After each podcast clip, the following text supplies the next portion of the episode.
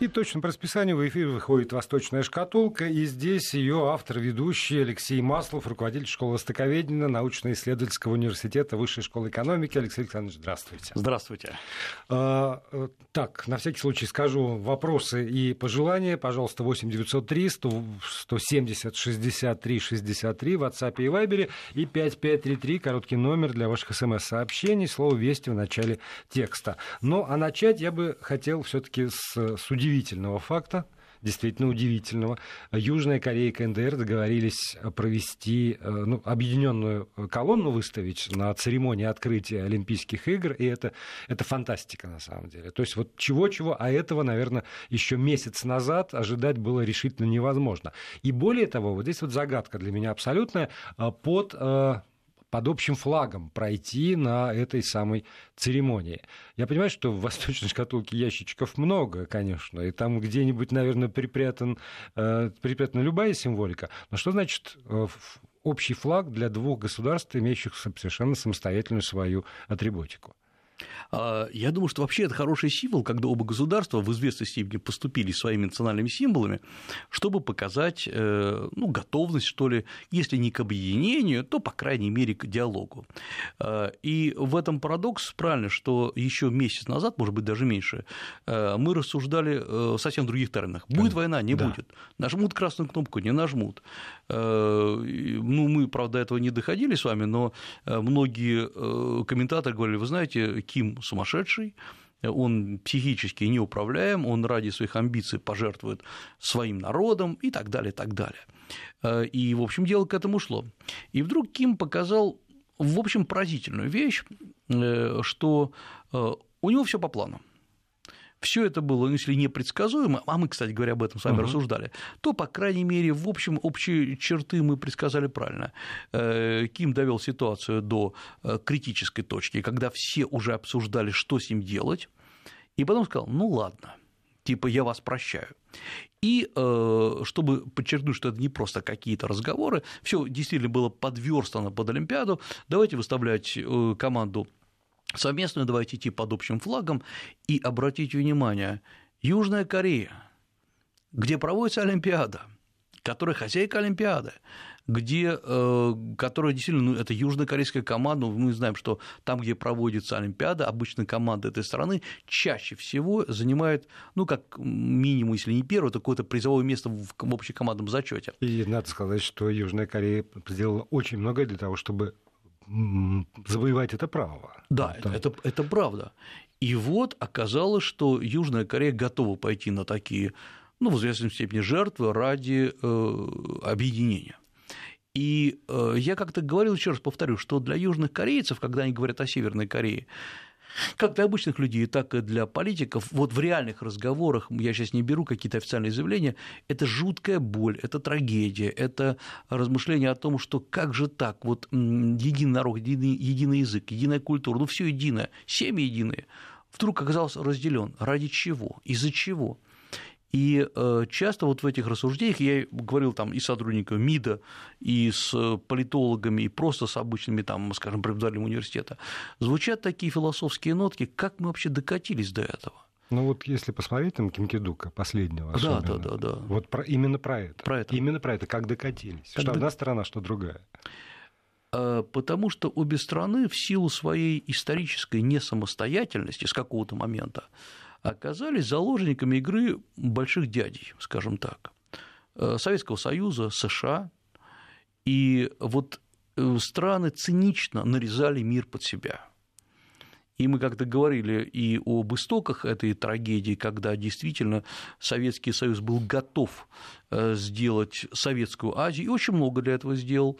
Э, и, по сути дела, с одной стороны, была сначала колониальная система, которая, ну, прежде всего, стимулировалась британцами, до середины XIX века, начало XX века, к ней присоединились тогда и США, и Германия, и, кстати говоря, Япония. Это было э, первое лишение самостоятельности Азии. Очень трагическое, очень тяжелое. Э, и вот в этой ситуации Япония перешла на сторону Запада. когда Япония участвовала и в агрессии против Китая в 19 начале 20 века, и активно продвигала свои интересы в Юго-Восточной Азии, ну, например, на Филиппинах.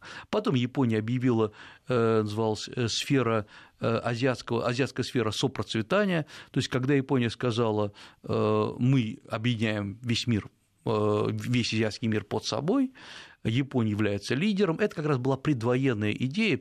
И вот когда э, часто спрашивают, почему Япония вообще начала войну, присоединилась к войне на Тихом океане, точнее, ее стимулировала во многом, потому что Япония считала, что да, именно войной можно добиться каких-то успехов, и более того, считала, что азиатские страны просто не понимают, а надо, наоборот, их подчинить себе, сделать из них единую сферу сопроцветания и потом противостоять Западу.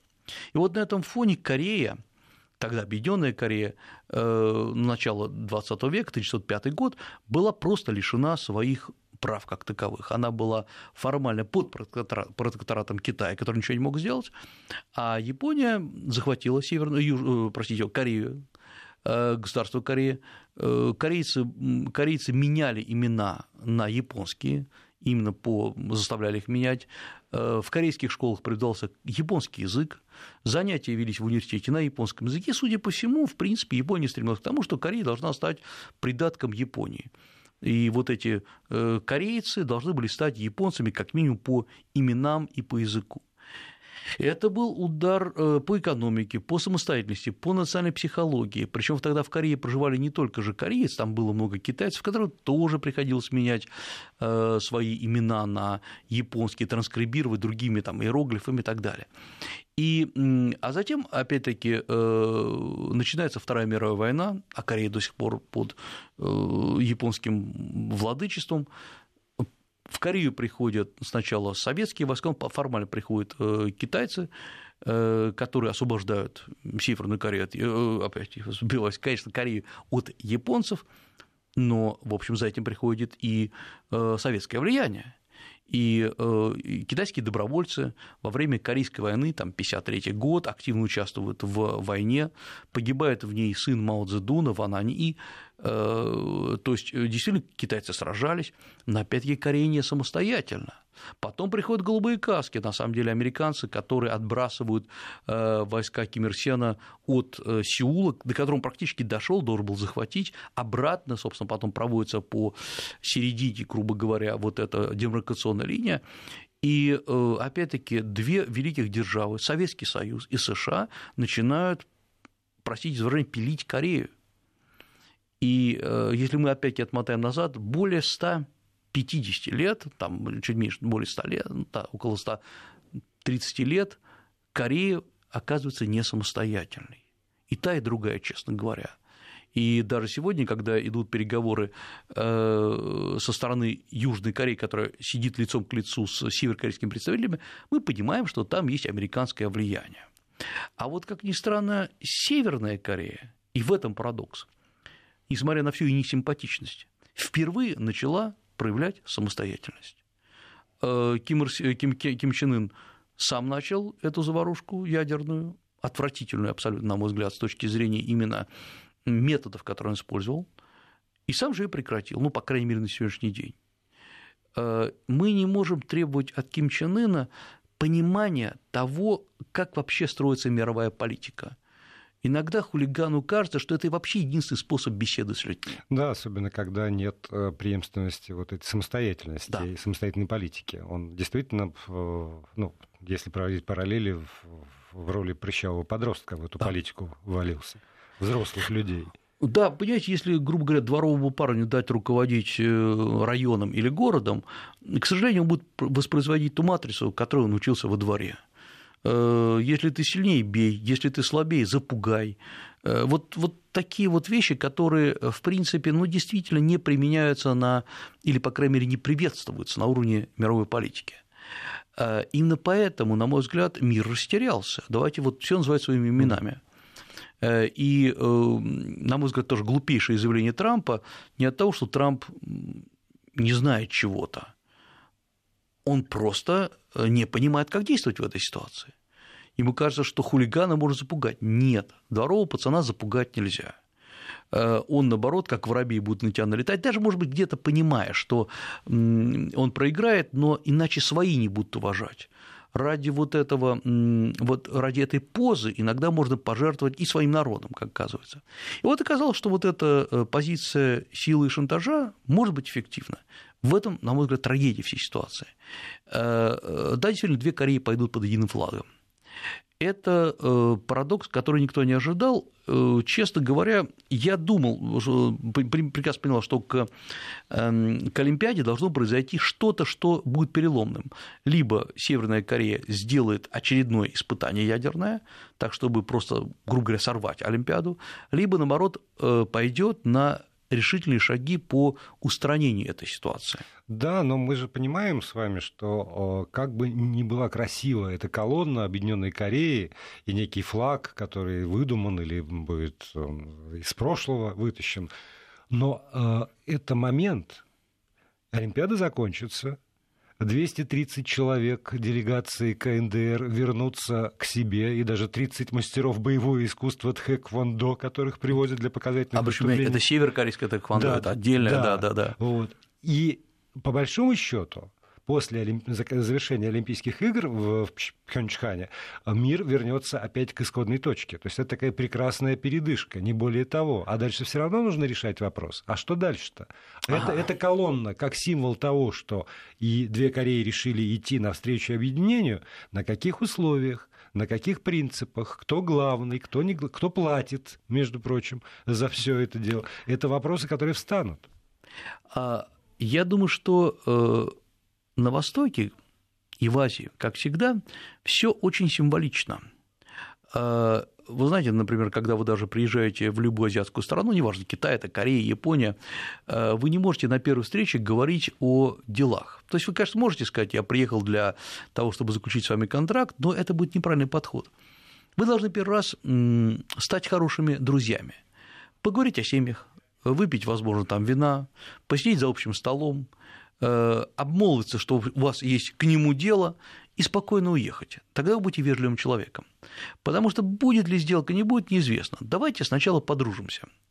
Вот здесь э, Северная Корея, да, в общем, обе Кореи, они э, решили, на мой взгляд, очень правильно. Давайте для начала вернемся к некой исходной позиции.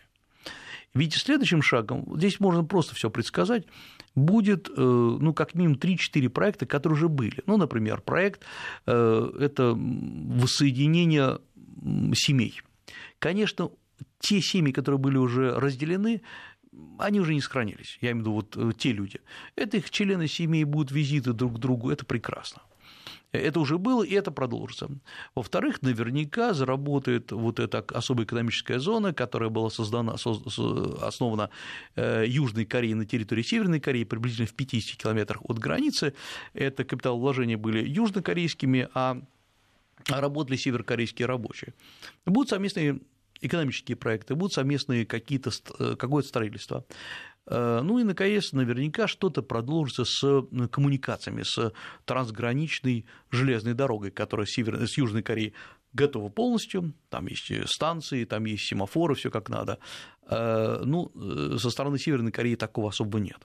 Ну вот здесь вот я бы хотел уточнить. Когда вы говорите, что все это будет, это возможно будет, я бы сказал, потому что только что завершилась очередная конференция в Ванкувере, где, э, правда, без участия России и Китая, но довольно знатные державы собрались и решили, что надо продолжать политику санкций там, канадский представитель гордо рассказал про то, что санкции дают свой эффект, повторив, собственно, фразу Дональда Трампа, что надо не, не ослаблять давление ни в коем случае на Северную Корею.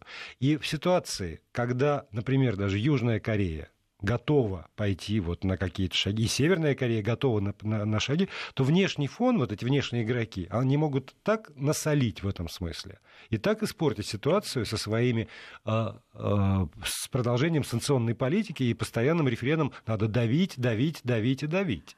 А, правильно, потому что ведь, по сути дела, Северная Корея породила ну, целую новую парадигму в политике за последний год.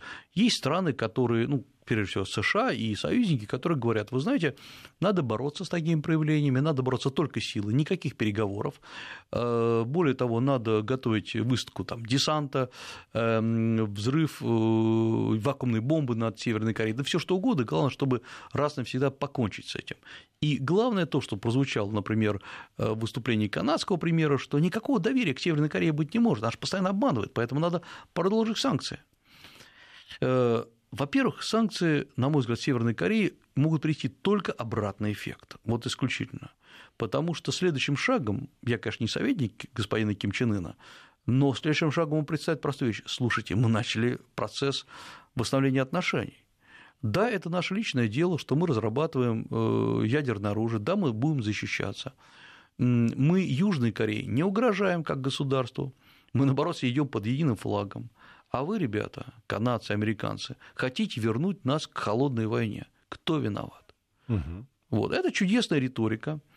И э, потому что самое главное, никакой же дорожной карты американцы и канадцы не предложили. Грубо говоря, например, вы, вы начинаете объединение, э, объединенную команду Северной, э, с Южной Кореей, а мы открываем вам снимаем эти санкции. Вы прекращаете что-то делать, там, угрожать США напрямую или принацеливаете ракеты в сторону космоса, а мы тогда другие санкции снимаем. То есть никакой дорожной карты нету. И самое главное, что американцы абсолютно страшно боятся потерять лицо. Потому что э, сейчас вопрос и северными корейцами поставлен же очень грамотно. Мы ведем переговоры с Южной Кореей. Это наши братья, у нас есть противоречия, и противоречия созданы не нами, противоречия созданы американцами. Поэтому мы напрямую хотим переговорить. А вы, американцы, как были врагами человечества, так и остаетесь. Вот риторика э, Северной Кореи. И как только, предположим, Трамп или через его советников э, будет предложено, что ну давайте США будет вести переговоры с Северной Кореей, от Кима последует ответ. Переговоры о чем? Ведь США же не изменила свою позицию в мире, и мы не изменяем свою позицию в мире по отношению к США. Вот, собственно говоря, глупейшая политика Трампа за последний год по отношению к Северной Корее загнала ситуацию в тупик. В этом смысле мне очень э, импонирует заявление, которое сделал Китай э, что только политикой санкций вопрос невозможно решить. Потому что если действительно это санкции и продолжение политического диалога, это дорожная карта, это вот то, о чем вы только что говорили, тогда тогда это имеет смысл, потому что тогда э, отсутствие кнута и все-таки появление пряника на горизонте это, это не то, что мы разложили на лавке и стягаем без остановки, да. вообще не обращая внимания ни, ни на что. Но тут же следует заявление Тиллерсона по поводу того, что ни у Китая, и России и США нет никаких разногласий, мы едины в своей позиции, и э, не, не замечать разницу. Как, вот я удивляюсь только. Взрослые дядьки, опять же, большие государства, не последние люди в этих странах, они искренне не видят разницы в позициях заявленных. Или, или это уже вот мантра, которую нужно уже повторять в расчете на э, аудиторию, которая хочет слышать именно эту мантру? Именно. Они видят. Они, они все прекрасно видят. А, безусловно, прекрасно работают спецслужбы, э, и речь идет не только о том, э, как кто-то проанализировал голос Ким Чен Ына, что он чем-то болен и так далее. Не угу. в этом дело. В конце концов, как мы уже говорили, никто из нас точно не знает, кто в реальности принимает эти решения, Ким Чен Ын или некий совокупный Ким главное, есть довольно устойчивая северокорейская политика, которая оказалась просчитываемой и высчитываемой. Мы же говорили с вами об этом, и здесь, конечно, прекрасно выступать в роли такой Ванги, которая все предсказывает, но это хотя бы потому, что э, мы знаем, как устроено вообще северокорейское общество. С одной стороны, с другой стороны, не давят никакие шоры. Абсолютно. Позволяют смотреть на ситуацию. Абсолютно. А вот представьте, что в принципе, вот если сейчас, вот в качестве э, такого исторического бреда мы представим, что э, Трамп говорит, окей, ребята, вы с, с Южной Кореей задружились, давайте садитесь за стол переговоров, э, прежде всего, тот американский истеблишмент, который говорит, критикует Трампа, скажет, Трамп вообще слабак, э, он угрожал Северной Корее, угрозы не повлияли ни на что, Северная Корея делает, идет своим курсом, а Трампу, Трампа вынудили, принудили к переговорам. Окажется, что и он и здесь лицо потеряет. Есть другой момент, который, честно говоря, следующим шагом будет обсуждаться в отдаленной перспективе. это вообще какова цель всех этих вещей? Сейчас, э, к счастью, мир отступил от той красной черты, после которой действительно могла начаться серьезная война. А вопрос в том, что дальше как страны будут двигаться к, к объединению, и будут ли они двигаться вообще. Потому что вопрос о том, по чьему сценарию, северокорейскому или южнокорейскому, может быть, это объединение, не обсуждался. Второй вопрос, сколько будет стоить это объединение. Ведь, понимаете, если, например, страны объединяются, и вряд ли Южная Корея скажет, давайте будем объединяться по северокорейскому образцу, э, то сразу будет вопрос, что 25 миллионов человек получают паспорта, из них человек 5 миллионов уедет уже в США. Кому это нужно?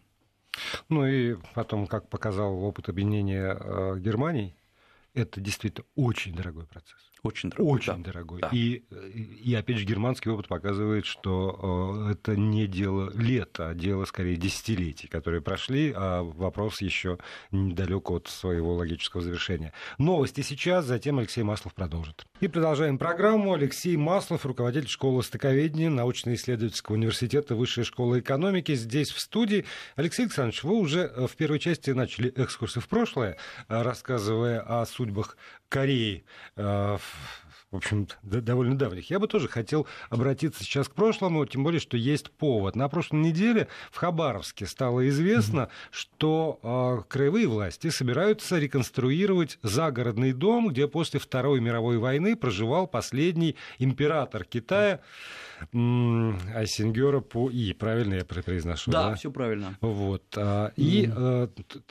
то есть, наверное, как как-то этот факт известен, но затерт, что называется. И я с изумлением э, вспомнил, что действительно после Второй мировой войны он оказался на территории Советского Союза и несколько лет даже прожил. А вот вообще судьба этого человека, она стала поводом для, для создания фильма э, великого. Но, э, тем не менее, по-моему, стоит поговорить о нем и через призму его судьбы, может быть, тоже и межгосударственные какие-то отношения высветятся. Да, действительно, судьба последнего маньчжурского императора Пуи, она крайне интересна. Действительно, он жил э, в России, ну, давайте честно говорить, он был в плену, в, плену, в Советском конечно, Союзе да. с августа 1945 года, когда, в прямом смысле, случайно, как сейчас уже установлено, он был, попал в плен, в советский, когда Россия, Советский Союз освобождал Манчжурию, и до 50-го года проживал на территории э, Хабаровска, Хабаровского края. Э, в общем, жил он не в столь плохих условиях, но он был, конечно, военнопленным. И там он неоднократно писал письма Сталину с просьбой не передавать его Китаю обратно. Он боялся, что его там убьют. Конечно, да? конечно.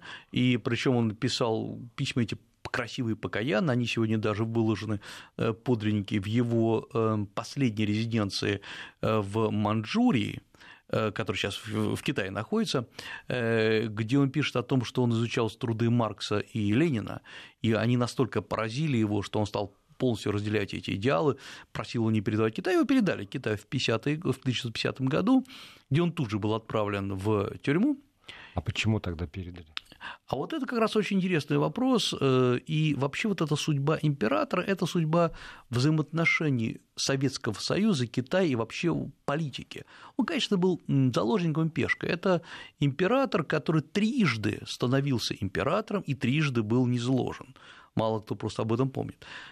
Это действительно последний официальный э, император Китая, принадлежащий к манчжурской династии Цин, который встал э, на, взошел на престол в 1908 году в возрасте 6 лет, и, э, естественно, он был, э, был регенство сначала его дяди, потом, собственно, вдовствующей императрицы Циси, ну а самое главное, что э, в конце концов, в 1911 году, когда произошла Синьхайская революция, он был формально низложен, и в Пекин пришел э, человек, который, по сути дела, возглавлял тогда Китай, хотя в реальности он только был в, сидел в Пекине, Юань Шикай, который формально оставил ему титул императора, э, но э, сделал его гражданином Китая, то есть снял с него такой сакральный статус, и самое главное, он сказал, приравнял его к императорам зарубежных держав. То есть это был как бы такой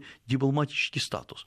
Он жил в, в императорском дворце, не управляя ничем, кроме даже, по-моему, своего двора. В 1917 году происходит очередной переворот в Пекине, и генерал, который приходит в Пекин, опять, по-моему, на две недели возвращает его в качестве императора. А он при этом вот юноша. Совсем, он юноша. Совсем. Да он совсем юноша, просто им играются, потому что, по сути, последний наследственный э, император Китая. Других нету. Более того, маньчжур. Маньчжуров не любили, но к тому времени они все уже китаизировались. Я напомню, что маньчжурская династия пришла в Китай в 1644 году. То есть последняя чисто китайская династия, управляемая китайцами, пала в XVII веке. И с того времени китайцы не были у трона. И вот этот вот э, маньчжурский мальчик, э, он становится второй раз императором на две недели. Его опять э, не свергают в прах, и он в 1924 году его просто выгоняют из императорского дворца.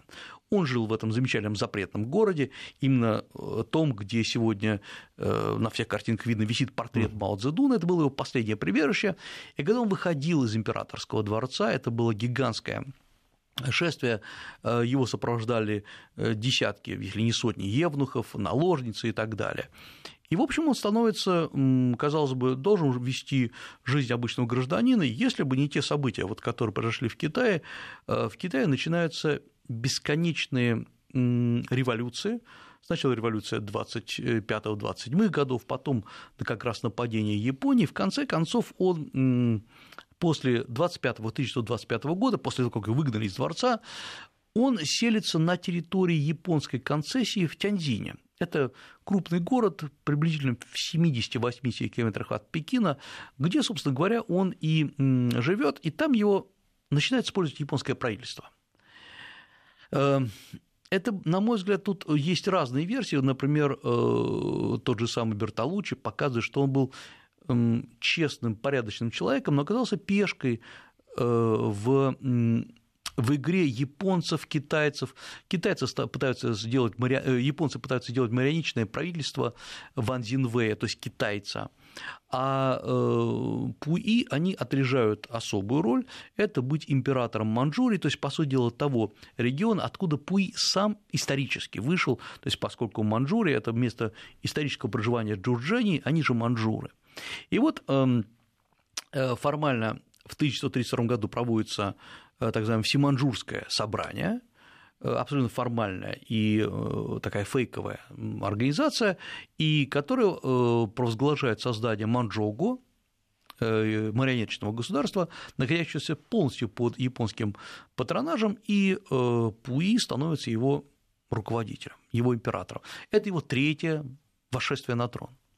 Самое главное, что, как он потом описывает в воспоминаниях, он написал книгу уже, так сказать, под контролем Мао Цзэдуна и Джо Элайо, он специально брал разрешение написать эту книгу, она называлась «Моя первая половина жизни».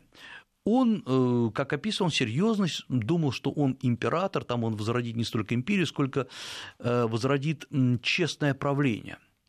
Э, он начинает править под э, лозунгом, у каждого императора есть свой лозунг «Датун» – «Великое объединение» или «Великое единство». Это старый очень конфуцианский лозунг. Э, и, э, естественно, ему ничего не дается. Формально он даже является руководителем маньчжурской армии, ну, все как положено. Его портреты печатаются на купюрах, на марках, но в конце концов оказывается, что он ничего не может сделать. И, собственно говоря, в 1945 году он попадает в плен, и вот здесь он оказывается, третий раз его свергают, и он оказывается, по сути дела, заложником э, торговли между Китаем и э, Советским Союзом. Я напомню, что э, Советский Союз после окончания Второй мировой войны берет на себя обязательство передать Китаю целый ряд местностей городов. Порт-Артур, Дальний и даже Советский Союз – это были военные крепости, передают их раньше назначенного срока, выводят оттуда советские гарнизоны и к Китаю. И вот становится вопрос о этом Пуи, который, очевидно, не пользовался никаким авторитетом, под ним никого не было. Это вот умирающая династия, самое главное, тоже довольно интересно, в Китае было такое поверье, что сила императора измеряется количеством его детей.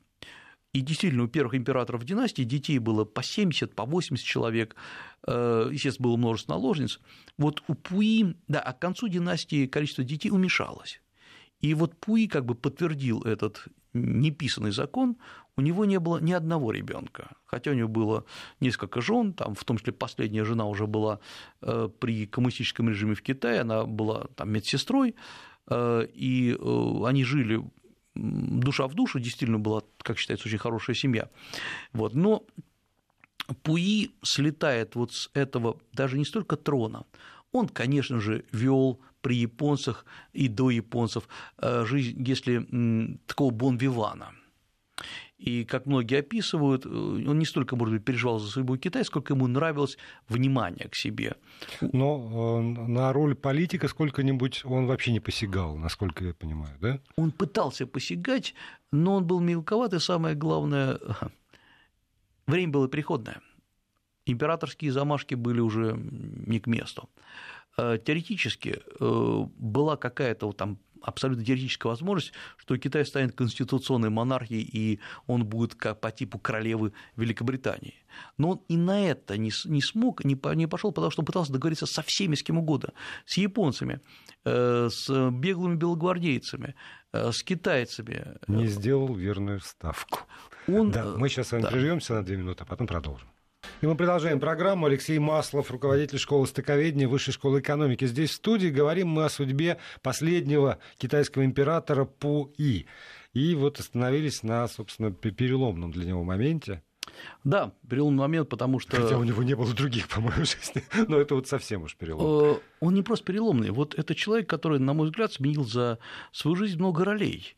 Он был вот этим маленьким, в прямом смысле, императором, э, ходил, э, по крайней мере, по фотографии хорошо видно, он ходил такой разодетый, поскольку маленький халат всегда он был велик, он ходил таким разодетым толстячком э, по императорскому дворцу, очень холодному. На самом деле, вот этот вот императорский дворец, запретный город, если это, конечно, не лет, он очень холодный, пустой, гигантский, там более 70 гектаров земли, и чтобы понять, в какой ситуации живут эти люди, надо хотя бы один раз там побывать зимой и понять, что холод и пространство. И вот, как, э, но этот дворец всегда создает ощущение, э, что мир заканчивается на этих стенах. Э, и вот когда он оказывается во внешнем мире, вероятно, он теряется, по-настоящему, по-человечески теряется. Он начинает быть подвержен вот этим искушениям цивилизации. Я напомню, что у него был и учитель-шотландец, э, который, ну, англичанин, который, собственно, дал ему британское, а, английское имя Генри, Генри, поэтому кругом вошел в историю в западную как Генри Пуи, а Пуи его личное манжурское имя. И вот э, еще одна роль была, это роль вот этого Бон Вивана, который э, он вел ее в Тяньзине, э, потом пытался заново примерить себе роль императора уже в Манчжурии, и не удалось, потому что ему били по рукам, и, судя по всему, он был не просто никаким политиком, он был слабым человеком. Э, и э, это понятно, потому что китайский император я не имею в виду Пуи, а все императоры, он никогда не рассматривался как администратор в целом. Император – это прежде всего символ сакральности власти, символ империи. Э, и э, занимались администрированием совсем другие люди. И император всегда был вне решения хоть каких-то текущих дел, это его не должно интересовать. Еще раз говорю, он символ благодати, которая спущена на, скажем, на Китай. И вот когда вдруг этому человеку пришлось самоуправлять хоть чем-то, Оказалось, что он не может.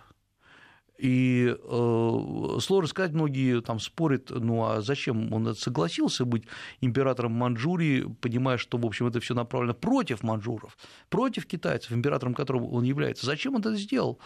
А выбор? А выбор, а выбор, да. Более того, мы должны понять, что он регулярно ходил под смертью.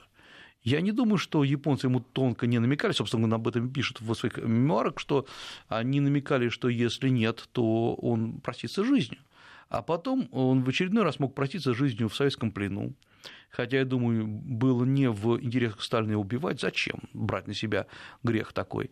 Э, потом он думал, что был полностью уверен, что его убьют в Китае, в КНР, и его не убили. Вот надо понять, что человек постоянно понимал, что он враг всем.